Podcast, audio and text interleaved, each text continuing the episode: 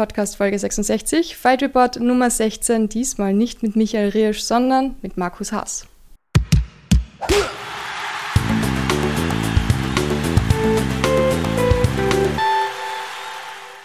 Hallo, ich fühle mich echt geehrt, dass ich den Michi heute ersetzen darf. Ja, er hat sich eh schon beschwert, dass er einfach so ersetzt wird. Ja, schauen wir, ob ich mithalten kann mit seinem, mit seinem Charme, mit seinem Witz. Die schönere Frisur habe ich auf jeden Fall. ja, das kann ich bestätigen. Michi, der boxt heute am Abend, es ist Samstag, der 25. Juni. Der macht einfach einen Boxkampf. Was sagst du dazu als Ringercoach und Freund? Also, wo, ich zum ersten Mal das gehört habe, habe ich es gar nicht verstanden. So, was? Das versteht, glaube ich, nicht mehr keiner. Michi und Boxen, das ist für mich. Ja. Wie wenn der Schober sagt, er fährt, fährt morgen Formel 1 oder so. Obwohl. Das, das wird ihn zutrauen. Das kriegt er hin. Ja. Ähm, das war das so schon. Ich glaube aber, also ich glaube, das, das ist mir der Michi nicht böse, das ist kein Geheimnis. Stand-up ist der Michi jetzt nicht so die Koryphäe. Ähm, hat sich sehr verbessert in den letzten Jahren, aber sein Spezialgebiet war immer der Bodenkampf. Ich glaube aber, dass so ein Boxkampf äh, ihm voll helfen kann. Ja. Ich habe immer das Gefühl, egal welche Disziplin es ist, wenn man äh, beim Wettbewerb teilnimmt, lernt man viel mehr als in ein, zwei, drei Monaten Training. Und deswegen glaube ich, ich glaube, dass er sich gar nicht so schlecht machen wird und dass ihm das voll in der Entwicklung helfen kann. Und ich finde es eh cool. Wieso nicht, wenn er gerade keinen Kampf hat, mal beim Boxen reinspringen. Vielleicht liegt ihm das auch so, dieser, dieser Fokus, sich konzentrieren auf eine Disziplin. Das ist schon mal schon was anderes. Als okay, du musst dich jetzt vorbereiten auf Stand-up, Grappling, Ringen und immer am Gegner angepasst. Vielleicht ist es eine nette Abwechslung. Ich bin, ich bin gespannt. Wir müssen es irgendwie live, live anschauen hier. Ja. Ich bin schon sehr gespannt. Wir haben ein sehr spannendes Kampfwochenende heute. Sitzen, eigentlich sitzen wir da gerade in einem Hotelzimmer in Grimma bei Leipzig in Deutschland. Und ich habe mir gedacht, Alter, Montag, neue Podcast-Folge, brauche ich jemanden. Markus hat, war so nett und hat gesagt, passt, machen wir. Und jetzt werden wir noch kurz ein bisschen über Darkus seinen Kampf sprechen, weil du bist Gott sei Dank auch in seiner Ecke. Yes, wir sind da, wie du gesagt hast, irgendwo in der Nähe von Leipzig äh, bei der Super League. Äh, ist eigentlich eine Berliner Veranstaltung. Ähm, ziemlich professionelles, cooles, großes Event. Äh, mhm. Darko hat das Main-Event heute. Also ein Fünf-Runden-Kampf, fünf mal fünf Minuten gegen Farbot Iranejad. Auch ein starker Typ, äh, kommt aus dem Ringen. Und das wird ein ziemlich, ziemlich krasser Fight, glaube ich, heute. Also egal wie es ausgeht, das, das ist Feuerwerk vorprogrammiert. Zumindest bei den Interviews davor hat schon sehr spannend geklungen. Ja, ist witzig, weil die beiden eigentlich sich gut verstehen. Also ja. da gab es jetzt keinen Trash-Talk, also nicht wirklich. Ähm, aber bei Leuten, die sich eigentlich gut leiden können, sind das meistens die härtesten Schlachten. Also ich, meine Theorie ist, ähm, wenn du so, so ein Hassduell hast, ja. so, so wie Conor McGregor gegen Jose Aldo, oh, ja. wenn du so ein Hassduell hast und, und vorher dich schon wochenlang beschimpfst, beleidigst, dann manche Kämpfer brauchen das, glaube ich, aber für manche ist das sicher auch äh, eine Art von Druck. Mhm. So, weil ich darf nicht verlieren, das, das, das, das wird so unangenehm. Den, ich kann verlieren, aber nicht gegen den Typen. Und wenn man das im Kopf hat, vielleicht kämpft man dann auch ein bisschen sicherer, weil man sich denkt, okay, bei jedem Fehler und, und einfach so diese Panik vom Verlieren, das blockiert dich halt im Kampf. Und wenn aber der, der, diese, dieser Trash-Talk und dieser ganze Hass und der Stolz einmal zur Seite geschoben ist, dann konzentriert man sich zu 100% aufs Kämpfen. Dann geht man komplett furchtlos rein und, und ja, prügelt sich am Ende des Tages einfach. Ähm, das ist so meine Theorie. Aber man sagt ja immer, man sollte niemals eingehen mit Wut oder Ärger oder sonst was. Genau, weil das halt Emotionen oft ein bisschen blockieren. Ich glaube, in manchen Fällen brauchst du ein bisschen so diese äh, mhm. Aggression und so, dass du wirklich ganz da bist. Äh, wenn du zu locker bist oder gar nichts fühlst, stimmt meistens auch irgendwas nicht, dann bist du einfach nicht, nicht da an dem Tag. Und ja, ist sicher von jedem Kämpfer zu Kämpfer unterschiedlich, das ist super individuell. Aber in dem Fall, glaube ich, werden die zwei es wirklich krachen lassen. Farbot ist, glaube ich, schwierig zum Kämpfen, mhm. weil starker Ringer ist aber nicht so der typische Ringer, der dich, der dich jagt und äh, wie man es von Khabib kennt, sondern ist im Stand-up sehr defensiv. Also wenn, wenn, wenn man selber nicht angreift, passiert nicht viel. Ähm, Dark hat aber einen guten Plan, wie er das macht und, und ich glaube, es wird 5 mal 5 Minuten Action. Ja. Ah, ich freue mich, nach so langer Zeit den Darko wieder, wieder im Ring zu sehen. Ja, es war schon zwei Jahre, gell? Ja, fast zwei Jahre, ja. Bellator letztens. Und eigentlich ist der Dago gefühlt seit einem Jahr in der Vorbereitung. Ja. Also der hat ganz viele Kampf Kampfangebote gehabt und dann wieder Absagen und sich vorbereitet wochenlang für, für einen sehr guten Kampf in, in, In Schweden. In Schweden. Ähm, hat sich die Rippe gebrochen in der Vorbereitung, Kampf verschoben, wieder in der Vorbereitung, dann hat der Gegner den Kampf abgesagt oder das Management hat gesagt, na, wir machen den Kampf doch nicht mehr. Und dann haben wir das Angebot bekommen von Super League und ziemlich cool gewesen. Also das Angebot ist ein ziemlich gutes Angebot und ein guter Kampf um den Titel. Ähm, was gibt es Besseres? Voll. Und erstes Mal 61,2 Kilo. Genau, also Darko hat immer auf, auf, auf, in der Gewichtsklasse zwar kämpft, aber du hast ja äh, so ein bisschen eine Toleranz. Ich glaube, die ist bei 61,7, Mhm. manchmal 61,8, manchmal sogar 62. Catchweight. Aber für einen Titelkampf äh, brauchst du dieses, man sagt Championship Weight, was genau auf dem Punkt sein muss, 61,2. Was super spannend war, weil wo ich von dem Kampf gehört habe, äh, ich hatte, die einzige Sorge äh, war bei mir beim Weightcut. So, okay, Darko war noch nie auf dem Gewicht. Wie machen wir das? Und er hat das so gut gemacht die letzten Wochen, dass das der beste Weightcut von allen war bis jetzt. Also selbst wenn er bis 66 kämpft hat, Mhm. was gefühlt schlimmer für ihn als, als das heute. Also da bin ich echt ein bisschen stolz auf ihn, weil er da zusammen mit dem, mit dem Ian, mit dem Striking Coach, ähm, sich so die letzten Wochen vertieft hat, selber kocht hat und voll der Bäcker und Koch geworden ist. Sein Essen trackt alles und, und hat super funktioniert, ja. Ja, ist ein neues Hobby, da haben wir heute eh schon mal drüber gesprochen. Darko bockt. Was zur Hölle ist da los? Seit also- wann ist das? Seit dem Weightcut oder halt nicht nur den Weightcut, sondern seit der Vorbereitung. Ähm, Darko, glaube ich, weiß jeder, der isst Süßigkeiten, der liebt Süßigkeiten. Ja. Er kennt ja Ähm, die Besten, das ist unglaublich. Er hat mich damals stimmt. dazu gebracht, bei Burger King dieses Hot Brownie mit Eis obendrauf zu essen, ist so gut. Jedes Mal, wenn, wenn ich einen Burger King sehe, muss ich da eine, nur wegen diesem Hot Brownie mit Eis. Ja, Darko ist ein Pusher, der, der macht uns alle abhängig. Ja, voll. Und Zwei Kilo gehen sicher nur auf seine Kappe. ja, das ist bei mir auch so. Und selbst wenn ich etwas nicht essen will, dann zwingt er dich zu so, na, du musst das probieren. Ja, du und es klingt so gut, wenn er das sagt. Das ist so unglaublich. Und ich glaube, dass er ein bisschen, wenn er das nicht essen darf, Ja. dann genießt er das durch andere Menschen. Wenn er sieht, dass den anderen schmeckt, dann glaube ich, schmeckt das auch ein bisschen. Ja. Und in der Vorbereitung hat er halt, weil er Süßigkeiten liebt und ähm, begonnen selber zu backen, auf gesund und Kalorien Mhm. achten. Und jetzt, ich glaube, ich ist ein bisschen ein Hobby. Ich glaube, der Darko wird Bäcker. Ich glaube, das war in der Strawberry Cheesecake oder irgend so etwas. Ich habe mir gedacht, ich spinne, das hat so gut ausgeschaut. Ja, das schmeckt doch gut. Also Ja. ich, ich weiß nicht, von wo er das hat, aber Cooles Hobby. ja, Damn. sich prügeln und backen. Ja. Fast das gleiche. Und genau, es ist 25 Minuten das erste Mal. Ähm, aber konditionell habe ich ihn auch noch nie so stark gesehen wie jetzt. Mhm. Das ist eh notwendig bei 5x5, aber also auf das ist er auf jeden Fall eingestellt. Ja. Mental glaubst du auch? Mental ist er auch sehr gut drauf, also ich kenne ihn jetzt schon lange. Ähm, und er ist ein bisschen anders als bei den anderen Kämpfen. Ähm, wirkt sehr selbstsicher. Also wenn er, Mhm. wenn er sagt, er gewinnt den Kampf, dann glaube ich ihm das zu 150 Prozent. Ähm, und so ein paar die Kleinigkeiten, also das, das, das ist immer so ein Prozess. Ähm, es passieren immer ganz viele Sachen rundherum um, um einen Kampf, die, die nicht ideal sind oder in der Vorbereitung tut das weh und das. Ähm, oder mir fehlt der und der Partner, weil der ist krank, der ist verletzt. Ich habe gerade, mein Trainer ist nicht da, keine Ahnung. Ähm, und solche Sachen haben ihn, glaube ich, früher ein bisschen mehr beeinflusst. Und ich glaube, jetzt ist er eigentlich äh, super stark und äh, lässt sich von dem Ganzen rundherum überhaupt nicht mehr so, so beeinflussen. Mhm. Also ich glaube, dass wir heute wirklich den, den stärksten Darko sehen, den wir, den wir gesehen haben. Also die Vorbereitung spricht auf jeden Fall dafür. Ja. Ja, freue mich schon mega. Das hat mir nur kurz ein bisschen Sorge gemacht, weil er ein paar Mal erwähnt hat, dass er ein bisschen eine Panik gekriegt hat beim Weightcut.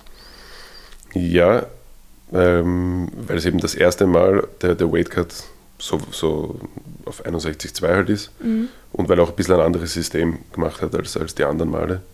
Normal ist er in der Sauna. Genau, normalerweise haben wir auch eine Sauna. Ähm, diesmal haben wir so eine mobile Sauna mitgenommen. Ähm, Was super einfach- lustig ausschaut, Ja, einfach, das weil ist geil. das ist wie, wie kann man das, das schaut aus wie so eine große Tennistasche, so eine riesige Mhm. Tennistasche und du sitzt da drinnen und, der schaut nur der Kopf raus. aus. Ja. Ja, es ist, mich, ist, mich ist eine mobile Sauna eigentlich. Die gehört Okay. dem Michel. Damn, danke Michi. Ähm, da war die Überlegung, dass also oft hast du keine Sauna oder irgendwie passt es nicht, passt nicht ganz. Wir waren vor zwei Wochen in Luxemburg mit Dominik, ähm, wo es geheißen hat, da gibt es eine Sauna im Hotel, es gab keine Sauna.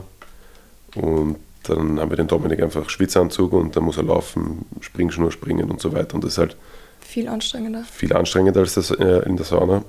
Das war eine Überlegung. Und das zweite ist, ähm, theoretisch, dadurch, dass der Kopf draußen ist, ähm, ist ein bisschen besser zum Atmen, geht vielleicht nicht so sehr am Kreislauf.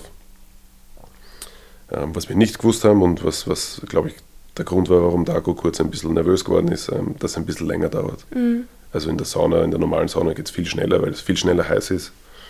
Und da haben wir einfach ein bisschen länger braucht. Aber ja, sobald das Gewicht da war, war alles wieder cool. Ja. Und ich merke auch beim Dago, also dass viele Kämpfer haben, dass wenn der Weightcut richtig anstrengend ist, wenn man wirklich entwässert, dann verändert sich die Stimme. Mhm. Dann kriegen die so eine krächzige, kaputte Stimme einfach. So wie du gerade? Vielleicht so ein bisschen wie ich, bei mir ist es Müdigkeit. Okay. Schwerer Kettenraucher. Whisky, nein. ähm, und das hat der Dago bei ein paar Weightcuts schon gehabt und diesmal gar keine Spur davon und die Augenringe fast gar nicht vorhanden. Ja, und echt gut ausgeschaut, auch direkt nach der Abwaage und allem. Also alles, was vor dem Kampf passiert ist, ähm, ist ideal gelaufen, mhm. zumindest, ja. Haben wir ihn schon schlimmer erlebt? Auf jeden Fall. Auf jeden Fall. Ja. Viel schlimmer. Oh Gott. Da gibt es viele schöne Fotos von ihm. Ja. Bist du deppert? Wie ist das so für einen Sportler, so drei Stunden, bevor man ins, in die Arena fährt? Was macht man da? Mhm. Also es ist bei jedem ein bisschen anders. Ähm, ich weiß, bei vielen ist halt äh, ganz so viel äh, Visualisieren dabei, mhm. dass man immer wieder im Kampf drinnen ist, dann holt man sich wieder ein bisschen runter. Manchmal wandert der Geist dann so irgendwo anders hin und man, man, man denkt ganz andere Dinge und dann kurz ein Schockmoment, man erinnert sich, ah warte, ich muss ja kämpfen heute. Ja. Aber im besten Fall bist du schon voll im Fokus, gehst alles durch für den Kampf, ähm, ähm, entspannst dich innerlich noch bis zum Aufwärmen. Und ich glaube, beim Darko ist es auch ähnlich, ja. Und das ist ja nicht das erste Mal, dass er Main-Event war, oder? Ja, also eigentlich da ist er eh routiniert genug. Ja.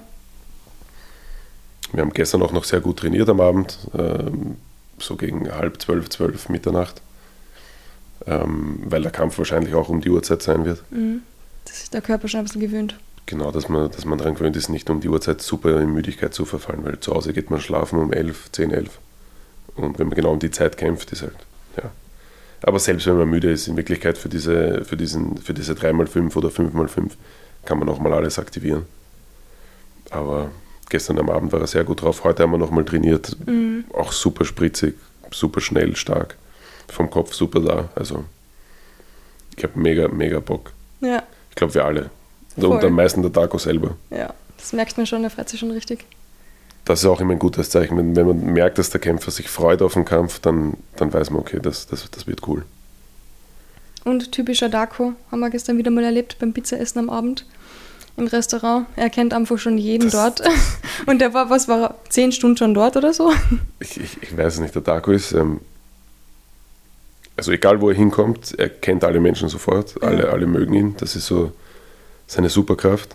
Stimmt, im Flugzeug hat er u viel Süßigkeiten gekriegt von der Stewardess. Er hat irgendwie die Stewardess bequatscht und auf einmal geht er mit einem Sack Schokolade aus dem Flieger. Ich weiß auch nicht, was da los ist. Und was er auch immer weiß, egal wo wir sind, er kennt die besten Restaurants, er kennt die ja. Speisekarte auswendig. Ja. Er weiß, bei welchem Supermarkt das Snickers am billigsten ist. Ja, und gestern noch einfach um 10 am Abend in ein Geschäft und eingekauft. Ja, und dann kauft er immer schon ein, weil er weiß, okay, Samstag, Sonntag werden die Läden geschlossen haben. Ja kauft einfach vorab Sachen ein für Wien. So. Das war ein fetter Einkaufswagen voll mit Sachen, das ist unglaublich, das habe ja. ich noch nie gesehen. Also und Darko ist dreimal mit volle, volle Hände zum Wagen gelaufen. Ich wollte ihn eh schon Sachen abnehmen, aber oh ja, ist richtig cool. Boah, schau mal, wie billig das da ist. Boah, das Snickers, boah. Red Bull, 1 Euro. richtig Ich glaube, glaub, Red Bull trinkt er gar nicht. Nein, eh nicht, aber er hat trotzdem gekauft. Ich glaube, er ist einfach so ein Spar Sparefuchs, dass er einfach nur sieht, hey, warte, das ist da so billig und bei uns ist es teurer. ja, voll. Die Pringles hat er sich reingehauen da ist noch in Aktion. Also ja, voll. Das ist echt, echt witzig. Er ist halt auch ein Genießer ein bisschen. Recht hat er. Und ja. Schon vorgesagt, noch für nach dem Kampf. Das auf jeden Fall. Aber besser so, als, als nach dem Kampf äh, Vollgas-Party machen und sich betrinken. So. Ja. Das macht er gar nicht. Ist Foodkoma besser, definitiv. Das auf jeden Fall. Und das, das, das gönnen wir ihm auch. Du wirst das wieder filmen, oder? Für Mixed Martial Monkeys. Ähm, also wir, es wird wieder einen Vlog geben von, Ja. von uns, ähm, vom Kampf selber schwierig. Äh, ab und zu Mhm. bekomme ich das Material von, von dem, also in dem Fall Fighting.de. Ähm, aber alles drum, drumherum könnt ihr auf YouTube dann sehen bei Mixed Martial Monkeys. Mhm. Und ja, ist immer schwierig vorher, weil man nicht genau weiß, was man einfängt und, und gar, Was es wird. aber meistens, meistens bekomme ich ganz was Gutes hin.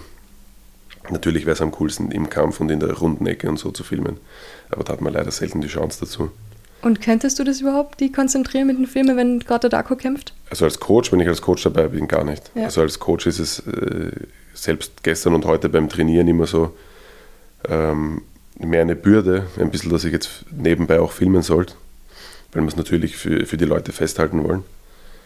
Ähm, bei der, beim Kampf selber, circa eine Stunde vor dem Kampf, halbe Stunde vor dem Kampf, äh, räume ich die Kamera weg und sage, okay, jetzt bin ich nur mehr Coach. Ja. Und sobald der Kampf aus ist, dann bin ich wieder Kameramann. Aber ähm, eigentlich ist mir am liebsten, Dinge zu filmen, wo ich, wo ich nicht als Coach dabei bin. Ja. Aber wahrscheinlich, wenn der Darko kämpft, nachdem wir uns so lange kennen, macht es auch keinen Unterschied, ob ich Coach bin oder nicht. Da, da ist mir immer voll emotional dabei. Du Markus, weil du heute schon bei uns sitzt, ich muss es ansprechen. Jawohl. Du hast mir das größte Weihnachtsgeschenk einfach schon vorm Sommer irgendwie beschert. weißt du, wie lange schon drauf wart? Endlich wird es ein Gym geben. Ich glaube, wir alle warten schon Ja. sehr lange drauf. Ähm, ja, das, was als so kleiner YouTube-Kanal äh, gestartet hat vor mittlerweile vier Jahren oder so, Wahnsinn. Oh, die Zeit vergeht so schnell, oder? Ich weiß nicht. Ja, das, ist, das stimmt. Ähm, dieses Projekt gipfelt jetzt so in, dem, in, in unserem eigenen Gym. Also unser eigenes. Ähm, ähm, wir haben zwei super coole Partner gefunden, die gesagt haben, sie wollen ein Gym realisieren und sie wollen das mit uns zusammen machen, ähm, weil sie halt unsere Expertise irgendwie schätzen und, und wissen, okay, wenn, wenn die Leute dabei sind, dann funktioniert das Ding. Ja. Und äh, dass, dass wir halt auch eine Gruppe sind von Leuten, die sehr viel Erfahrung haben und, und ähm, uns einfach auskennen mit dem Sport und alles, was dazugehört. Und für uns ist halt auch eine super Möglichkeit, das mit, äh, mit ihnen zusammen zu machen. Und jetzt wird es noch Ende dieses Jahres ein, ein cooles neues Gym in Wien geben. Mit allen Affen, die ihr kennt aus, aus YouTube, mit all unseren Sportlern, mit allen Trainern, mit unheimlich vielen Leuten, mit denen wir in den letzten zehn Jahren trainiert haben, die jetzt alle so auf Wien verteilt sind und jetzt wieder zusammenkommen. Also ich habe echt Nachrichten bekommen von Leuten, die vor acht Jahren bei mir trainiert haben, Boah. die gesagt haben, wow, jetzt, jetzt fange ich wieder an, jetzt komme ich wieder vorbei. Und Ja. Ist auch so ein schöner Weg, diese Community, die wir uns da geschaffen haben in den letzten Jahren, so, so äh, auf einem Ort bündeln zu können. ja, total. Weil äh, gerade auch aus dem deutschen Sprachraum gibt es ganz viele Leute, die kommen nach Wien und sagen, hey, kann ich euch treffen, kann ich mit euch trainieren? Und das war immer so, ja, wenn du um die Uhrzeit dort in dem Gym bist, dann siehst du vielleicht den. Wenn du um die Uhrzeit dort in dem anderen Ja. Gym bist, dann triffst du vielleicht mich. Äh, wenn du Pech hast, ist gar keiner da. Und jetzt können wir einfach sagen, komm ins Gym, Bro. Komm einfach vorbei, wann du willst. Es ist immer jeder dort. So, ja. Das ist eine große Familie, die endlich wieder zu Hause hat, Ja. habe ich das Gefühl. Das stimmt. Das stimmt. Wird das Gym Monkey Gym heißen oder was ist da die Idee? Ähm, nein, nein. Und äh, es sind sehr viele schockiert gewesen, ähm, weil es nicht das Mixed Martial Monkey Gym ist. Ja, Ähm, aber das hat, ein, das hat mehrere Gründe. Ein Grund davon ist, ähm, dass egal wo die Mixed Martial Monkeys trainieren und wo sie zu Hause sind, dass das Monkey Gym ist. Also Mhm. selbst wenn wir jetzt in Leos Thai Club trainieren würden. gibt es den schon? Leo wollte uns überreden, dass das der Name ist vom Oh. Gym, aber, aber oder Leos, Typisch Leos Leo. Thai Gym. Ja. Ähm, selbst wenn wir alle dort trainieren, wissen die Leute, hey, das ist das Monkey Gym. Ja. Und unsere Aufgabe mit dem Gym ist eigentlich ähnlich wie die Aufgabe vom YouTube-Kanal. Wir wollen den Sport so in die, in die breite Gesellschaft reintragen. Wir wollen so normalen Leuten zeigen, hey, Kämpfen ist nicht nur was für verrückte Schlägertypen, sondern das, das, das kann für jeden was sein. Und äh, dadurch, dass wir einen anderen Namen wählen, glaube ich, sprechen wir nochmal eine neue Zielgruppe an. Ähm, schaffen so eine eigene Marke, die ein bisschen unabhängig von den Monkeys auch funktioniert. Einfach um auch ähm, ja, die, die, die breite Masse anzusprechen. Und der Name Mixed Martial Monkeys, den ich super cool finde und liebe natürlich, ähm, da ist eben schon dieses, dieses, dieses, äh, ähm, ja, dieses harte, kämpferische ein bisschen mehr vorhanden, als wenn ich jetzt ein, ein, ein, wenn ich den Namen höre, Fit In ja, oder so. Und aber so wird es hoffentlich nicht heißen. Nein, nein, keine Sorge. Wir haben sehr lange überlegt und ich habe den zwei Partnern versprochen, dass ich nicht der Erste bin, der es verrät. Okay, okay, okay. Ähm, da werden wir mal die Kollegen einladen zum Podcast. Genau, na, ich glaube, es wird in den nächsten zwei Wochen wird dann so das erste Video kommen, wo man die, die, die Halle sieht, mhm. ähm, wie, wie, wie groß das, das Gym ist. Ähm, und dann eine Woche später wird der Name verraten, wo es ist. Vielleicht gibt es schon einen Öffnungstermin, das ist immer ein bisschen schwierig zu sagen mit, mit, äh, mit der Baustelle und mit Behördengängen. Und, und jetzt über Corona und es ist schwer, die ganzen Sachen, Materialien zu kriegen. Das genau, das ist alles ziemlich teuer geworden. Ja, alles ziemlich ja. teuer gerade. Das ist ja ein scheiß Zeitpunkt ausgesucht. Ja, also ich glaube, vom, vom, vom, äh, vom Zeitpunkt ist eigentlich cool, so, mhm. weil jeder darauf wartet und jeder gerade voll Bock hat, wieder was zu machen. Und es ist ja auch, auch genau nach, diesem, nach der Sommerpause. Ja. Aber von, vom Weltgeschehen her ist es kein guter Zeitpunkt. Ne? Absolut nicht. Aber das hält uns nicht auf. Ja. Genau, und dann wird der Name verraten. Gibt es einen Anfangsbuchstaben? Mm, mm, mm. Ich will es nicht sagen. wir haben sehr lange überlegt, wir hatten, glaube ich, fünf Kandidaten. Ja. Die anderen darf ich auch nicht verraten, ah. weil es wäre so bitter, wenn dann jemand kommt, oh, der Name hätte mir aber besser gefallen. Ja, Nein. ähm, zuerst haben wir, also haben meine zwei Partner und ich uns äh, einen Namen ausgedacht, der hat den Kämpfern überhaupt nicht gefallen. Ja. Und dann haben wir gesagt, okay, wenn, das ist die Gruppe, die das nach außen tragen muss und die müssen mit voller Stolz den Namen rausbrüllen können. Voll. Und dann haben wir das nochmal angepasst. Und jetzt ist eigentlich jeder happy. okay. Sind wir schon gespannt in zwei, drei Wochen dann, was genau. rauskommen ist. Genau. Und was ich gesehen habe vom Video, man hat ja nicht viel gesehen, aber man hat gehört, wie ihr in das Gym reingegangen seid. Dann war es leider verschwommen. Super, danke, gell? Ja. aber es hat sehr ähm, Gehalt, es hat sehr groß gewirkt. Ja, also es ist auf jeden Fall ein, ein größeres Gym. Ich glaube, das, das kann ich schon sagen. Man wird es im nächsten Video sehen, da zeigt, zeigen wir ein bisschen die Räumlichkeiten vor ja. dem Umbau. Ähm, das hat den Grund nicht, weil wir uns einfach gedacht haben, hey, wir, wir sind die Geilsten, wir brauchen ein riesen Gym, sondern wir haben vor Jahren einmal äh, uns alle zusammengesetzt und haben gesagt, hey, irgendwie sind wir in, im, kein, zu, in keinem Gym zu 100% zufrieden. Ja. Ähm, wo es vom, vom, von der Trainingsatmosphäre passt, wo alle zusammenkommen können, wo zwei, drei wirklich hochklassige Trainer vorhanden sind. Und dann gab es die Überlegung, hey, machen wir doch ein eigenes kleines Gym.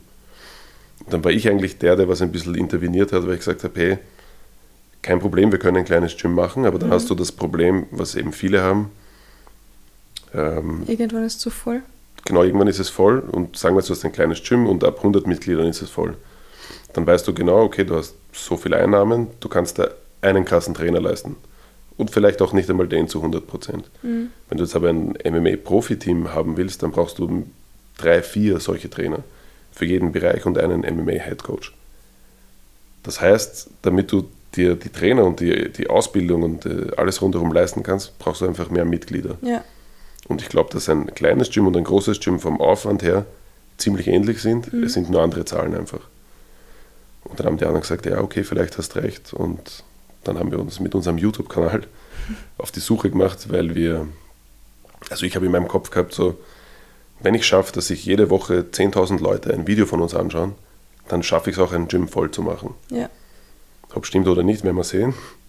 Aber das war so die Grundüberlegung und damit habe ich eigentlich ziemlich schnell jemanden gefunden, der gesagt hat, ja, eigentlich möchte ich so ein Gym finanzieren. Und deswegen ist es auch so ein bisschen eine schöne Geschichte, weil das aus so einem kleinen YouTube-Kanal heraus entstanden mhm. ist. Und zeigt auch, dass du gar nicht jetzt, ähm, ähm, also ich, ich, verdiene mit YouTube so gut wie gar kein Geld. Ja.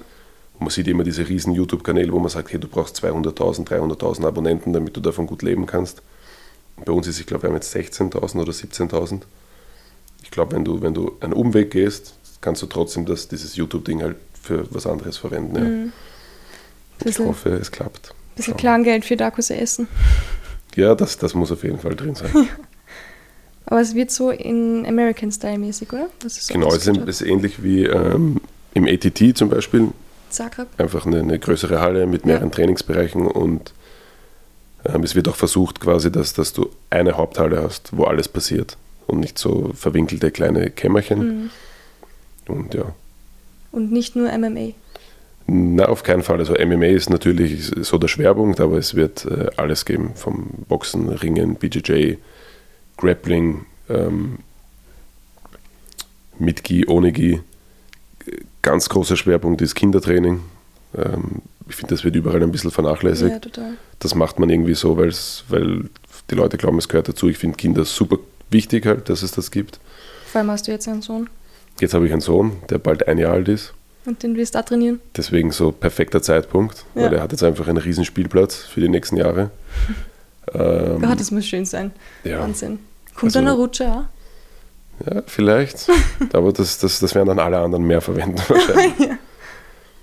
ähm, genau, auf jeden Fall. Also von meinem Sohn, also der, der muss trainieren. Der hat, Ja, der hat gar nicht die, die, die, die große Wahl. Er muss nicht kämpfen, aber also Muss es Ringen sein am Anfang oder kannst du sagen, du kannst damit leben, wenn dem Boxen mehr Spaß macht, oder? Ja, klar. Also ich, ich will, dass er kämpfen lernt, einfach weil es einem so viel mitgibt und, und äh, Selbstbewusstsein schafft und dir Körpergefühl gibt. Ähm, ich glaube, mentale Stärke in vielen Bereichen. Er muss aber nicht kämpfen. So.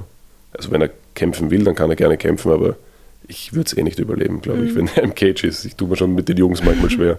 Ja. Ähm, aber äh, dass er es lernt, das wäre schon so ein Wunsch von mir. Natürlich, wenn er keinen Bock hat, dann Ist eh klar. ja, Wer wird der Fußballer? das wäre sehr schlimm. Das wäre echt hart. Also. Na, also ich spiele selber sehr gerne Fußball und Fußball ist auch cool, aber Ja. ich glaube, es ist sehr unterschiedlich von Verein zu Verein. Es ist Ja, ähm, oft auf manchen Fußballplätzen ein bisschen eine anstrengende Umgebung. ist es. Und Vor allem, ist- wenn so U8-Turniere abgebrochen werden müssen, weil die Weil die Eltern Eltern reinschauen. Und ich weiß, wir Kämpfer haben immer ein bisschen so den Ruf, dass wir so ein bisschen die, dass es so mehr Proleten sind und sowas. ja. Und dass es ein bisschen so ein asoziales Umfeld ist. Und vereinzelt stimmt es wahrscheinlich auch. Es gibt sicher Leute, die, die anders drauf sind als wir. Aber ich finde, auf einem Fußballplatz ist es viel schlimmer als in jedem Gym, oder? ja, hunderttausendmal schlimmer. Ich weiß nicht, warum, warum so diese, dieses Missverständnis gibt, dass es bei uns so krass ist. Weil es Ja. gibt tatsächlich Leute, die nicht in den Gym gehen, weil sie Angst haben, dass, es, dass ihnen dort wehgetan wird, dass die Leute nicht cool sind. Und eigentlich, wir wissen, dass es überhaupt nicht so ist. Ja, total. Immer diese Vorurteile. Also ich Aber fühle ja. ich fühl mich auf jedem Fußballplatz unwohler und irgendwie ist auch die Gesamtaggression auf dem Fußballplatz Viel höher. Vor allem, die können es nicht rauslassen. Die gehen dann halt irgendwo anders schlägern oder Ja, ich schreien den Schiri an, wenn es nicht passt. Ja, und dann schaust du dir irgendein Match an in der zweiten Unterliga Ja. und du denkst ja jeden Moment, die Spieler prügeln sich gleich. Und ich Ja. denke mir, hä? Warum? Und dann immer dieses Faken am Boden fallen und Ja, das faul. ist auch schlimm. Das kann man sich nicht anschauen. Das ist auch schlimm. Egal. Du, du bist ja heute nicht nur da, um über Gym zu sprechen und Fußball zu lästern, sondern auch ein bisschen. Fußball ist cool, keine Frage. Fußball ist eh cool. ja, ich Kämpfen ist ein bisschen cooler. Ja, hunderttausendmal cooler. Selbst für eine ehemalige Fußballerin. Aber der Michelle hat ja immer so Fight Report, immer mit mir ein bisschen über die aktuellen Kämpfe des Monats gesprochen. Jetzt bist du heute einmal Ich mein mein Michelle. Bestes geben. ja. Und du musst ihn gut vertreten, Michelle. Deswegen würde ich mal sagen, starten wir mit UFC 275. Wir haben uns eh nicht viel ausgesucht. Zwei, drei Kämpfe nur, weil wir eh gewusst haben, wir reden mehr über Darko. Aber über einen Kampf müssen wir auf jeden Fall sprechen. 12. Juni, Singapur, Teixeira gegen Prochaska. Yes, also ich werde bei dem Fight Report mein Bestes geben. Ich muss leider zugeben, in den letzten Monaten war ich sehr UFC-faul. Ja. Ich glaube, die letzte UFC, die ich so wirklich verfolgt habe, war, wo der Alex kämpft hat. Und dann schaut man sich halt so die, die Highlights oder, oder ein, zwei Kämpfe im Nachhinein an. Ja. Aber Jiri gegen Glover, ähm, da war der ganze Kampf, glaube ich, ein Highlight. Das war unglaublich, ja. Also wenn man, wenn man von Kampfsport spricht oder sagt, hey, wir schauen uns Kämpfe an, dann hat man so einen Kampf im, im Kopf. Vor allem jede Runde ist irgendwie auf und ab gegangen. Du hast nie gewusst, okay, wer ist jetzt gerade vorne? Puh. Genau, das war So also richtig so ein. Kampf, der eine Geschichte erzählt. Es geht auf und ab und Ja. der ist oben und der ist unten. Und ähm, Ja. ist auch ein bisschen dem, wahrscheinlich dem Jiri seinem Stil geschuldet. Also der Jiri hat ja einen, einen, einen sehr krassen Stil, ist sehr schön zum Anschauen. Überhaupt ist es schön zum Anschauen, wenn er schon reingeht und alles, diese Körperbewegung und dieser Samurai-Ort und alles und seine Frisur, ist unglaublich. Also der macht echt was her. Ja, der, der lebt halt so diesen, diesen Kämpfer-Spirit voll. Ja, Ähm, gleichzeitig ist der Stil aber auch halt super anfällig dafür, dass ihm selber wehgetan wird. Ähm, und das macht es dann halt so schön zum Zuschauen, weil es eben hin und her geht. Also der Jiri hat beim Dominic Race Kampf, weiß ich es noch, glaube ich, pro Minute sechs oder sieben Treffer kassiert, um acht auszuteilen. bist der Band. Und das ist halt krass zum Anschauen. Ja. Ähm, es ist wahrscheinlich nicht so gesund. Kann man sich auch nicht so lang durchziehen. Und es ist halt auch spannend, bei welchen Leuten das funktioniert. Es gibt sicher Kämpfe in der Gewichtsklasse, ähm, von denen will ich nicht siebenmal getroffen werden Ja. in einer Minute. Ja. Wie unser Alex zum Beispiel. Ist Also das, das wäre einfach so ein interessanter Kampf zum Sehen, weil ich glaube, dass, der, dass den Jiri sein Stil mit dem Alex kombiniert halt super krass ist auch. Mhm. Also das, das wäre sehr schön zum Sehen. Aber Jiri und, und Texera, Texera 42, das muss man sich auch mal auf der Zunge zergehen lassen. Ja, also ich bin 35 und ich tue mir beim Stiegensteigen manchmal schwer.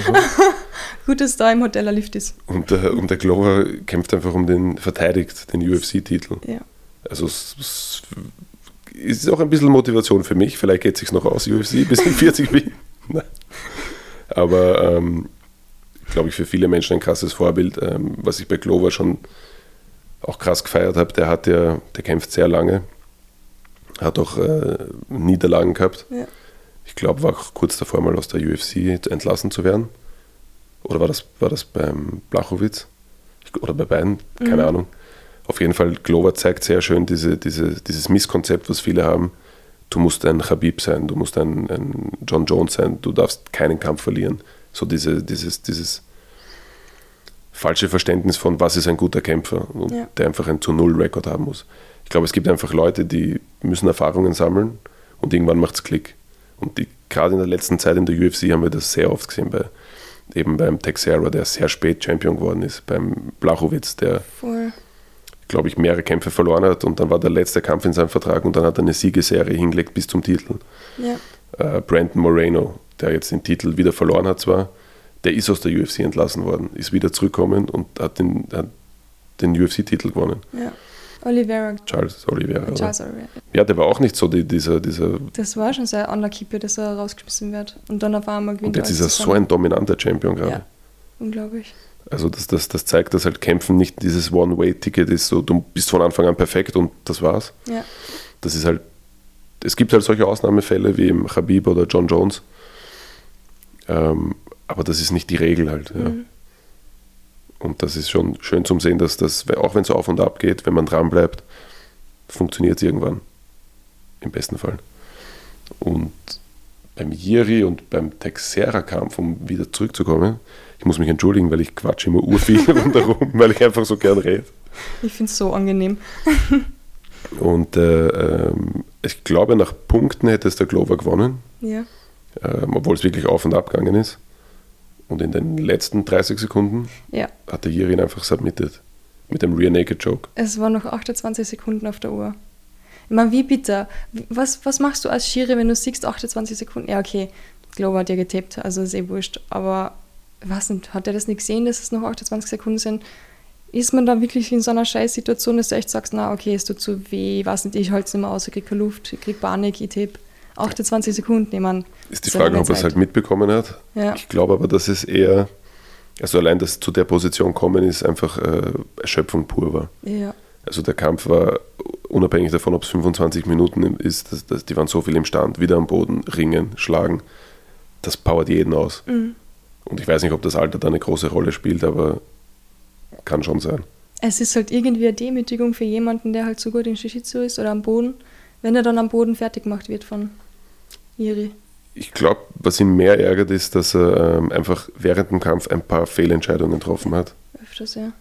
ähm, dass er den, den Jiri super hart angenockt hat und dann in die Guillotine springt und Ja. dann die Position verliert, Ja. weil er hätte einfach nachgehen müssen. Ähm, was ich sehr krass gefunden habe und das, das zeigt ein bisschen, dass der Jiri, er hat sich im Ringen schon entwickelt, Mhm. zu den letzten Malen finde ich. Am Boden auch, weil Texera konnte nicht finishen und Texera ist sehr krass eigentlich in der Top-Position.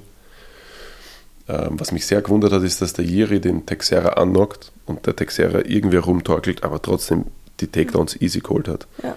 Und ich glaube, das liegt nicht daran, dass der Jiri keine Takedown-Defense hat, sondern dass er einfach mit seinem ganzen Spirit und so im, im Kampf drinnen ist und so im Striken gerade drin ist und das Finish sucht, dass er einfach das ein bisschen vernachlässigt. Voll.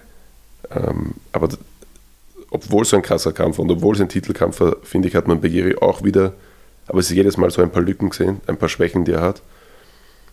Ähm, aber trotzdem hat es bis jetzt noch keiner geschafft, diese, diese so auszunutzen. Wobei die erste Runde, boah, die war schon extrem stark für Glover. Also da hat er wirklich super gestartet wie immer und nachher ihn auf den Boden gebracht und voll dominiert und ich hab mir gedacht, okay, ja, jetzt zeigt er in Jiri mal, wo es hingeht. Aber dann zweite Runde wieder Jiri auf einmal mit dem Striking voll zurückgekommen. Hat er sogar am Boden gebraucht und dort gehalten, was mir auch sehr gewundert hat. Und war sogar am Rücken, was auch echt arg ist, dass er einfach so am Boden geht, mit ihm rollt und einfach sagt, passt, ich habe keine Angst. Ja, also am Boden war Jiri wirklich nicht schlecht. Ja, extrem. Und da haben in der zweiten Runde beide schon super arge Cuts gehabt. Da ist viel Blut dann schon gewesen. Dritte Runde, was ich gesehen habe, war auch wieder, Jiri wäre am Boden gewesen mit Glover, aber er ist dann aufgestanden und hat dann gesagt zum Glover, er soll aufstehen. Es ja. hat ein paar Sekunden gedauert. Habe ich auch irgendwie spannend gefunden, aber ist eh besser, weil mit Glover wirst du nicht freiwillig am Boden gehen. Und dann hat Jiri ihm zweimal gut in den Ellbogen erwischt. Das war nicht so übel. Stimmt, und dann hat der Glover sich mit ihm einfach ein bisschen prügelt im Stand. Ja. Und wenn man den Glover von früher kennt, der Glover war eigentlich bekannt dafür, ein Brawler zu sein. Ja. Glover war immer der Typ, der reingeht und sich prügelt und die Leute ausnockt, annockt, was auch immer. Und dann eigentlich, wo er seinen Stil ein bisschen geändert hat, mehr Ringen, mehr Jiu-Jitsu, da hat er dann seinen Sieges, seine Siegesserie bis zum Titel mhm. gestartet. Deswegen habe ich auch vor dem Kampf gesagt, und ich hoffe, dass ich nicht derjenige bin, der den Kampf verflucht hat. Ich habe bei den letzten fünf Glover-Kämpfen immer gegen ihn gesetzt. Ich habe jedes Mal gesagt, das geht sich nicht aus, das geht sich nicht aus. Und diesmal habe ich das erste Mal gesagt, na, Glover gewinnt das. Damn. Und die erste Runde war genau so, wie ich es mir eigentlich erwartet habe. Ja. Aber krass von Miri, dass er so zurückkommt. Also das, ist keine Frage. Und vor allem vierte Runde, was ich mir aufgeschrieben habe, war, dass Glover ihn nochmal richtig gut am Boden gebracht hat eigentlich. Und Jiri ist dann aber irgendwie, das war unglaublich, ich habe gedacht, der Kampf ist vorbei. Er hat mhm. den richtig gut drinnen gehabt, die Hand war irgendwie oben gerade ausgestreckt, aber Glover hat es jetzt gebraucht, da gescheit zuzumachen. Jiri ist wieder rausgekommen, aufgestanden und hat von oben runtergeschlagen auf, auf Glover. Ja. Das habe ich ja echt noch nie gesehen für Glover. Also der ist, der ist, echt in allen Bereichen, was er macht, so unkonventionell, ja, dass man sich überhaupt nicht einstellen kann drauf. Ja. Da gab es auch so die, ein bisschen eine Kontroverse, dass der Glover oben war, eine Position hatte und der Jiri getappt hat und die Leute dachten, es ist ein Tap, ja. Tap. Aber der Jiri ist halt ein Freak und der hat während dem Kampf, wenn der Glover ihn gut getroffen hat, ihm oft gesagt so, hey, das war gut, gut gemacht. Und während dem Bodenkampf, ich weiß nicht genau, was Glover gemacht hat, klopft der Jiri ihm am Rücken und er schaut aus wie ein Tap halt ah, und, und, sagt ihm so, hey, good job oder sowas. Damn. Und der Schiedsrichter hat, glaube ich, sogar mit dem Jiri dann gesprochen und gesagt, hey, mach das nicht. Wenn ich das als Tap interpretiere, yeah. hast du verloren. So. Ja.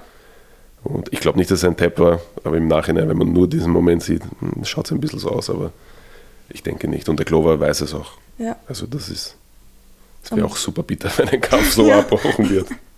Naja, wir haben schon vieles gesehen, das irgendwie crazy oh ja. war. Oh ja.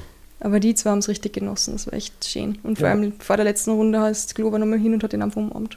Das war echt voll nett. Also es ist, also das ist immer so ein Kampf, wo man sagt, es, es gibt keinen Verlierer, dass beide gewonnen haben. Ja ich glaube, beim Titelkampf ist es nicht ganz so. Beim Titelkampf fühlt man sich dann trotzdem ein bisschen. Und Glover hätte ich es auch sehr gegönnt. Ja, total. Aber Real Naked Joke und vorbei. Was ich cool gefunden habe, ist, wie Jiri empfangen wurde in, in Tschechien. Bis deppert, ich habe die Videos gesehen, das also, war Das war eine Straßenparty. Wie Champions League-Finale, wenn ja. dann die Mannschaft heimkommt. Mich würde interessieren, wie das bei uns ausschauen wird. Das weiß ja keiner. Es sind also vielleicht 20 Leute beim Flughafen. 30 Leute. Ich glaube auch, dass es nicht so ausschauen wird wie ja. dort, aber das wäre geil einmal, wenn wir das hinbekommen in Wien. Ich bin sehr optimistisch, ehrlich gesagt. Alex ist wieder richtig gut drauf. Also ich glaube, dass es seit, also zumindest seit zwei Jahren gibt es irgendwie keinen Zweifel mehr, dass er auf jeden Fall das Potenzial hat. Ja, definitiv. Ich ja. finde es so schade, dass jetzt eine Verletzung dazwischen kommt, weil so wie jetzt gerade die Top 5 ausschauen, mhm. da kann er jeden schlagen. Also die sind alle Monster, so. Ja, klar. Und im MMA kann immer alles passieren. Ja. Aber er steht ihnen nun ähm, im, im, um nichts nach. Und Blachowitz war sehr dominant eigentlich. Und beim Blachowitz-Kampf hat man auch gesehen, also es war jetzt nicht, dass der, der es war von beiden Seiten nicht die pure Dominanz, ja. aber man hat gesehen, Alex kann auf dem Level absolut mitkämpfen. Ja. Und zweite Runde war sehr dominant von Alex. Und ich glaube, dass, dass die dritte Runde richtig cool geworden wäre. Und die vierte und die fünfte, aber ich glaube, in der dritten ja hätte dann erst richtig auftritt. Vor allem, er hat die extra, er hat sich so ein bisschen aufgespart. Ja, also das, das ist so bitter, dass der Kampf so beendet wurde. Ja, schade. Aber so gesehen hat er noch nie richtig, richtig verloren. Also es war immer irgendwie. Seinen ersten, allerersten Kampf vielleicht. Ja, okay. Sein aller, allerersten ja, Kampf. mit stimmt. drei Monaten MMA-Erfahrung. Ja, den habe ich Gott sei Dank nie gesehen. Gibt es da keine Videos, gell? Ich glaube nicht. Ich glaube nicht. Aber den hat er wahrscheinlich nur jede Sekunde davon im Kopf. Ja, also der, der Kampf hat ihn ein bisschen im positiven Sinne traumatisiert, mhm. weil er gesagt hat, hey. So, das möchte er nie wieder ja. haben. Ja, also es ist so schade auch jetzt mit der Verletzung, weil jetzt die perfekte Zeit gewesen wäre. Ja. Also das nächste Duell wäre hundertprozentig Kiri und Rakic gewesen. Und das ist einfach ein Kampf, egal ob es um den Titel geht oder nicht, von den Stilarten her, der Kampf, was gerade am meisten irgendwie Sinn macht auch. Voll. Zwei junge Upcoming Stars. Wenn der Alex jetzt noch ein Jahr braucht oder so, dann ist der Roster vielleicht wieder ganz anders. Ja, ja. Und dann ist wieder die Frage, okay, wieder sich auf neue Gegner einstellen. Wer wechselt von einer anderen Gewichtsklasse wieder rauf oder runter? Ich glaube, bis dahin ist es, kann es auch gut möglich sein, dass ein Ankalaev Champion ist, mhm. der gerade jetzt so hinten nachkommt. Mit die ist immer zu rechnen. Und ja, also Ankalaev kämpft jetzt gegen Smith, wo ich wenig Chancen für Smith sehe. Ja, ja, das wird wieder so ein Kampf werden, ja. Smith, eigentlich war mir Smith immer super sympathisch. Voll, extrem. Seit dem Alex-Kampf mag ich ihn gar nicht mehr. Seit dem Kampf, jedes Monat kommt ein Tweet oder ein Interview, wo er nochmal gegen Alex kämpfen will. Ja. Und ich denke mir, hey, eh schön, dass du so deine Niederlage wieder, wieder revidieren möchtest. Aber, Aber das war kein schöner verloren. Kampf. Ja. Das war einfach 15 Minuten richtig schlimm zum Anschauen. Ja. Aber ja. Vielleicht war bisschen fertig damals von diesem Einbruch in seiner Wohnung. Ja, und den Glover-Kampf auch noch davor. Oh ja. Der auch ziemlich hart war. Welcher Kampf nicht gegen Glover? Und ich glaube, dass der, also ich glaube nicht, dass der Smith den Ankalaev schlägt und dass Ankalaev der nächste Titelanwärter ist. Ja. Außer sie geben jetzt Blachowitz nochmal ein Rematch. Ich glaube, Blachowitz hat sich aber im Alex-Kampf auch doch ein bisschen mehr verletzt als erwartet mhm. am Auge. Ja.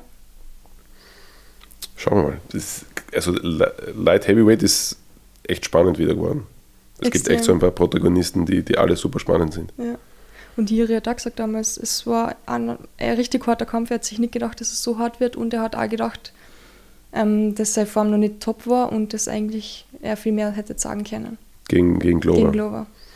Ja, das was ich auch gehört habe von ihm ist, dass er sagt, ähm, er möchte ein bisschen seinen Stil verändern mhm. oder zumindest er muss bei manchen Sachen vorsichtiger sein. Das fand ich, fand ich irgendwie krass, weil ja. das ist immerhin das, was ihn auszeichnet und, und äh, das Ding, mit dem er Champion geworden ist. Und die Frage ist auch, wenn du, wenn du das so lebst wie der Typ und seit zehn Jahren diese, diesen Stil fährst, mhm. wie sehr kannst du das verändern? Vielleicht, vielleicht für eine Runde. Ja. Und danach.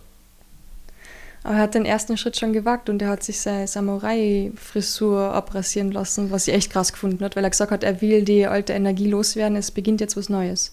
Wirklich? Ja, der hat es abrasiert. Aber ich glaube, dass es auch, dass das auch äh, davor immer Extensions waren oder so. Na, ich glaube, dass das, das, dass das nicht komplett seine Haare waren, sondern schon, immer zum aber Teil. Aber es waren so ein Dezimeter, war auf jeden ja. Fall seins. Also ich glaube, dass er schon ein bisschen längere Haare dort hat, aber immer ja. so diesen Zopf sich...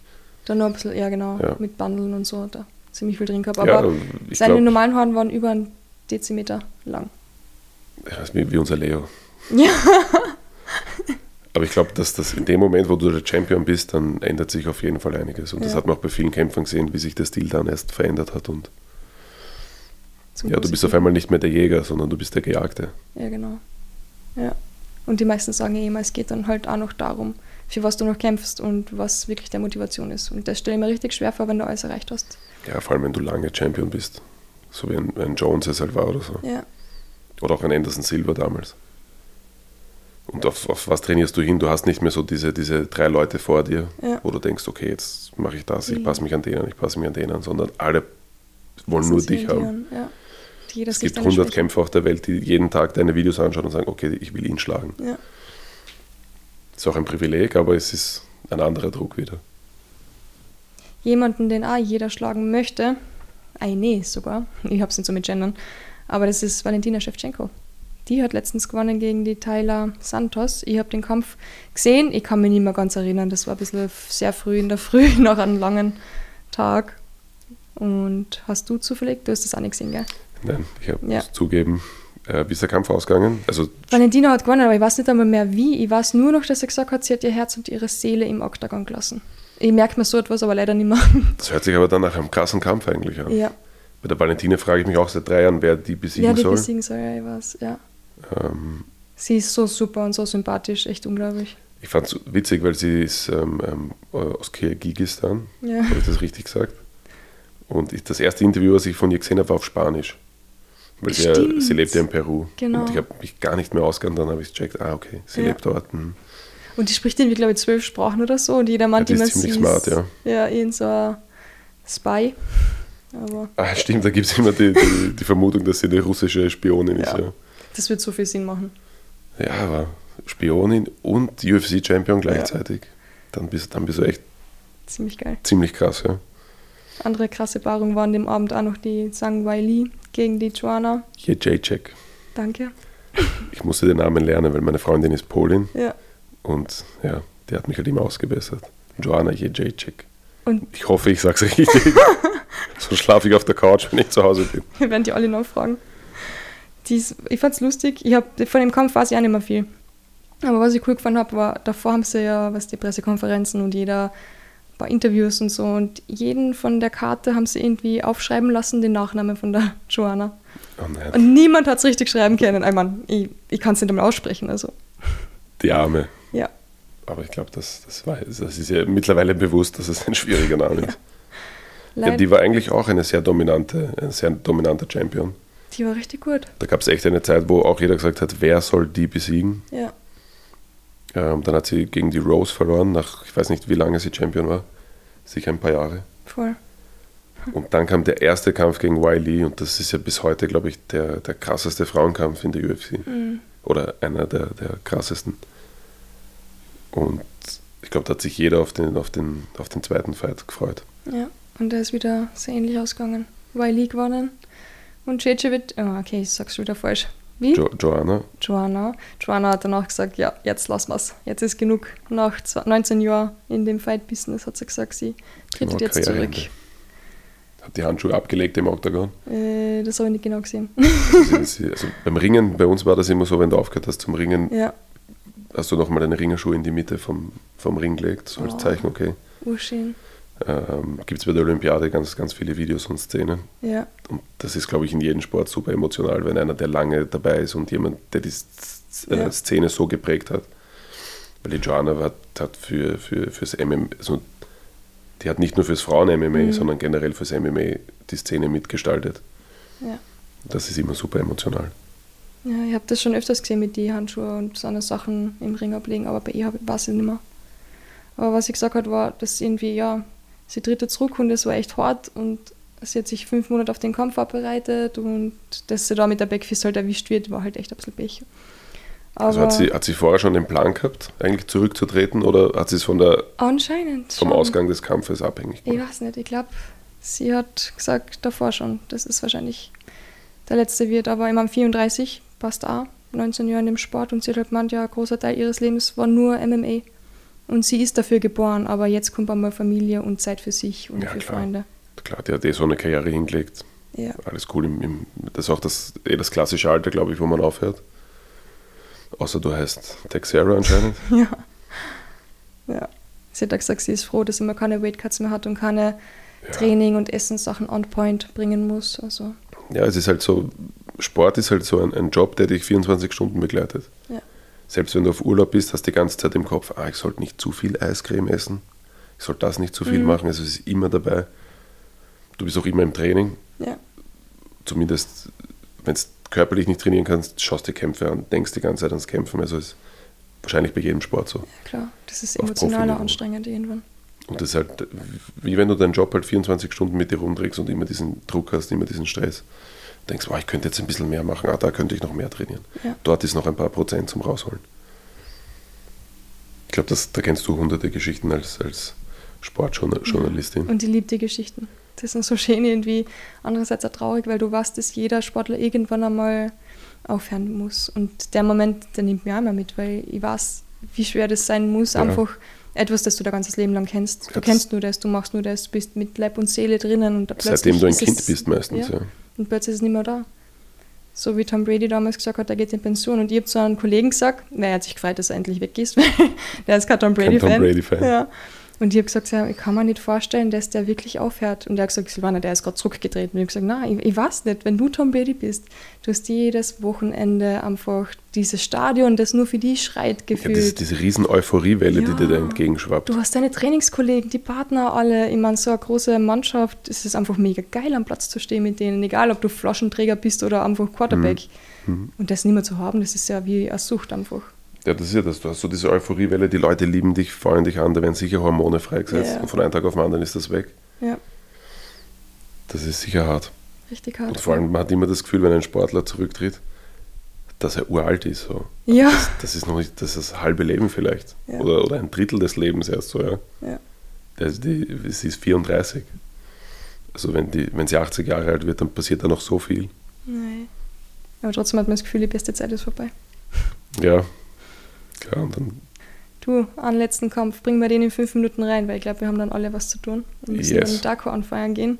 Yes. Nicht nur noch über Kata gegen Emmet sprechen, 19. Juni, weil der Kampf war sehr ähnlich irgendwie wie Glover gegen Jiri, weil es nämlich auch super spannend war. Sehr abgeklärter Kampf, Bade super kontrolliert und es war einfach, die Kombis von Kata waren richtig gut, es war bis zum Schluss spannend. Ich habe nicht gewusst genau, wer gewinnt. Ich habe mir dann gedacht, okay, Emmet hat mehr Schläge ins Gesicht kriegt. Er hat fertig ausgeschaut, Bade haben unterm linken Auge das super ist normalerweise ein guter Anhaltspunkt. Ja. Er hat mehr aufs Maul bekommen. Ja.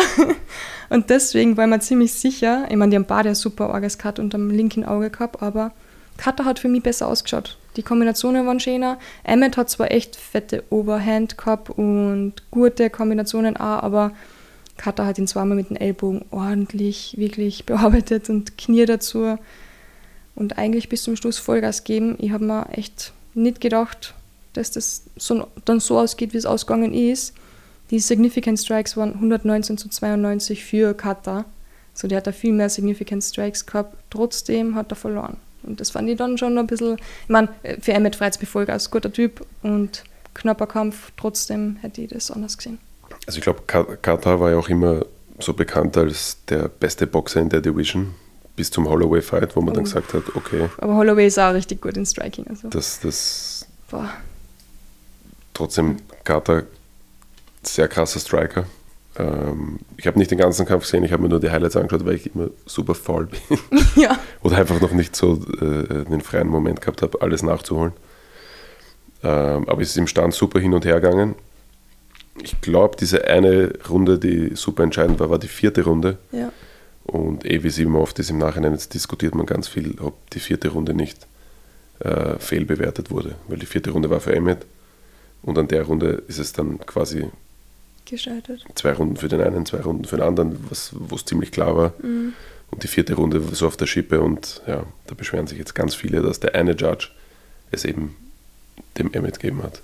Ja, und das war was, 48 zu 47 von den Punkten für Emmet am Punkt. Genau, also wirklich Super klar. Solche Kämpfe können immer in beide Richtungen gehen. Ähm, ich müsste mir ganz genau den ganzen Kampf anschauen, dass ich meine mhm. Bewertung abgeben kann, aber sowas, was, was das Feedback von den Zuschauern ist, sagt man, dass ein bisschen eine Robbery war. Ja, ja voll. Aber gibt es das, dass man dann zum Beispiel bei so einem Fünf-Runden-Kampf, dass man dann sagt, okay, es haben beide gewonnen oder muss es da immer einen Sieger geben? ja, hab, es gibt dann Unentschieden. Ja. Ich ähm, habe das nämlich noch nie gesehen bei Fünf-Runden-Kämpfen Unentschieden sollte es bei fünf Runden auch geben, aber es muss halt eine Runde äh, als unentschieden gewertet werden. Ähm, also eh, muss es immer, ja, damit es ein Unentschieden gibt. Ja. Ähm, lass mich überlegen, mir fällt jetzt auch kein Fünf-Runden-Kampf ein, wo das so war. Ich weiß, bei den Titelkämpfen ist halt immer so, im Zweifel gewinnt der Champion. Ja, du musst den Champion schlagen, um zu gewinnen. Ähm, weiß ich gar nicht, müsste, müsste ich echt nachschauen. Na, sehr wurscht. Aber Draw ist halt immer so, dann fühlen sich beide wie Verlierer, habe ich ja. das Gefühl. Ja. Stimmt auch wieder. Ähm, ja. Also ich habe oft, ganz oft äh, Kämpfe gesehen und im, im, Zweifel immer, wenn ich nicht weiß, wer gewonnen hat, stelle ich mir vor, ähm, wenn ich weniger als Verlierer sehe. Nicht, okay, wer hat den Kampf gewonnen, sondern, na, der hat den Kampf nie verloren. So. Okay, so ist noch nie gesehen. So, so, so habe ich es immer. Also wenn, wenn der jetzt der, der Verlierer ist, bei wem würde es mir schlechter gehen, wenn er ja. der Verlierer ist? Aber das ist auch nicht ganz so objektiv, oder? Na klar, na klar. Okay, bei mir war es auch nicht objektiv. Ich fand einfach, ich habe davor schon gedacht, Kata wird gewinnen und war sehr auf seiner Seite. Muss Ja, ich auch also dazu ich, sagen. ich, ich, ich möchte auch kein Punkterichter sein. Mhm. Und mir ist aufgefallen, dass wenn ich, ähm, also letztes Mal beim Dominik ist mir aufgefallen, wo wir in der Ecke waren, die erste Runde hat, also Philipp und ich waren in der Ecke. Und die erste Runde haben wir gedacht, dass wir verloren haben. So. Ja. Wir, sagen, wir sagen Dominik in der Ecke, hey, wir holen uns jetzt die zweite Runde. Die hat der Dominik eindeutig gewonnen. Ähm, und dann in der Pause haben wir gesagt, okay Dominik, wir brauchen die Runde zum Gewinnen. Die erste Runde haben wir verloren, die dritte Runde muss uns gehören. Und im Nachhinein beim Video anschauen, finde ich, hat der Dominik auch die erste Runde gewonnen. Und auch die, die Punkterichter haben die erste Runde dem Dominik gegeben. Ja, Bei mir ist es halt genauso, wenn ich die Videos anschaue, dann sehe ich immer die Leistung von den eigenen Athleten viel mehr. Wenn ich live vor Ort bin, sehe ich immer die Leistung vom Gegner viel mehr. Ah, okay. Also immer wenn ich Ja. live vor Ort bin, dann sehe ich gar nicht so die Stärken von unseren, sondern denke mir bei jedem Schlag, ah, okay, da war der andere besser. Auch wenn es nicht so ist. Ja, Vielleicht ist es die Aufregung, vielleicht, dass man auch als Coach keinen Fehler machen will. Weil ich könnte mir nie verzeihen, wenn ich zu einem in der Ecke sage, hey, du hast den Kampf schon gewonnen, ja, mach easy die letzte Runde, die brauchen wir eh nicht gewinnen. Und das passiert Das ab und zu, das, das habe ich selber mitbekommen. Oder halt, man sagt, riskier nicht so. Mhm. Und in Wirklichkeit, da hast du die Runde noch nicht gewonnen, ja. Aber ich möchte echt kein Punkterichter sein bei manchen Ja, Fights. definitiv nicht. Hoffentlich lässt Darkus heute nicht auf die Punkte ankommen. Ich glaube nicht. Also, wenn es nach Punkte geht, dann ist es, glaube ich, trotzdem sehr dominant Mhm. und es gibt keine Zweifel. Ich glaube, dass die ersten zwei Runden super spannend sind und dann wird sich schon so langsam abzeichnen. Ja, Ich glaube, dass der Darko konditionell eine Spur besser ist als der andere, aber das ist halt, kann man auch nicht so, das, das wirkt halt von außen so. ja, Ähm, wenn man sich die anderen Kämpfe angeschaut hat, ähm, kann sein, dass der super fit ist. Würde ich ihm raten beim Titelkampf so. Aber wäre nicht schlecht eigentlich. Aber ich weiß auf jeden Fall, dass der Darko volle Luft hat für fünf Runden. Das heißt, die vierte und fünfte Runde wird er auch noch voll da sein. Ja. Wir freuen uns schon. Ja, jetzt habe ich den Kampf ein bisschen vergessen. Jetzt bin ich wieder nervös, Silvan. Sorry. Jetzt bin ich wieder nervös. Wir müssen jetzt eh zusammenpacken und dann geht es bald los für uns. Ja, jetzt, gehen wir, jetzt geht's ab in die Halle. Und dann heißt es wie immer, warten, warten, warten. Das ist das Schlimmste. Ja, fünf Stunden Und warten. hat den Letzten Kampf. Hauptkampf. Das heißt, wir kommen dran um 23.30 Uhr oder so. Ja. Wie soll ich das aushalten? Mit einer Podcast-Folge mit mir. Yes. ja, dann können wir noch drei aufnehmen. Ja, das stimmt, aber das ist zu viel. Das packe ich da nicht. Markus, es hat sehr viel Spaß gemacht. Ja, Vielen Dank. mir auch. Ich hoffe, ich habe nicht zu viel um den heißen Brei herum geredet, weil ich immer so abschweife und viele Geschichten aus dem Kämpfen erzähle. Aber ich finde das auch super spannend. Aber danke dir auf jeden Fall, dass ich endlich auch mal dabei war. Ja, Normal bin ich so stiller Zuhörer. Du bist mein, mein Reserve-Podcast-Mensch, weil du hast auch super Mikro und falls, falls mal jemand abspringt kurzfristig, kann ich die immer anrufen. Stimmt, wir haben, wir haben dasselbe Mikrofon. Und wir lieben das Mikrofon. Auf jeden Fall. Shure SM7B, super Teil. Das klassische Radio-Moderatoren-Mike. Ja, bestes. Cool. Schuhe hat uns nicht gesponsert dafür. Na, leider, leider. Das wäre mal was, ha? Passt. Dankeschön. Bis Danke bald. dir. Tschüss. Ciao.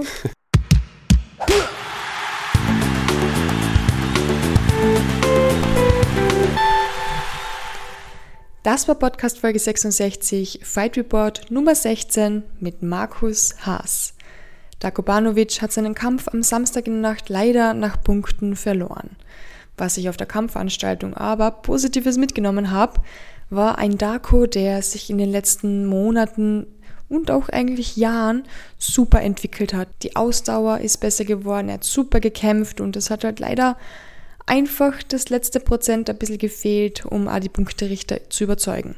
Ich habe das Gefühl, dass das Ergebnis nicht wirklich sein Können widerspiegelt, aber daran können wir jetzt nichts ändern. Es ist trotzdem schön zu sehen, dass es stetig bergauf geht und hoffentlich beim nächsten Kampf endlich wieder als Sieg herausschaut. An diesem Abend gab es eine sehr erfreuliche Nachricht auch, nämlich Michael Riesch hat seinen Boxkampf gewonnen. Wie das passiert ist und wie es ihm ergangen ist, das wird er uns dann in einem Monat erzählen beim nächsten Fight Report. Bis dahin wünsche ich euch eine schöne Woche, einen guten Start in den Montag und bleibt weiterhin unschlagbar ehrlich.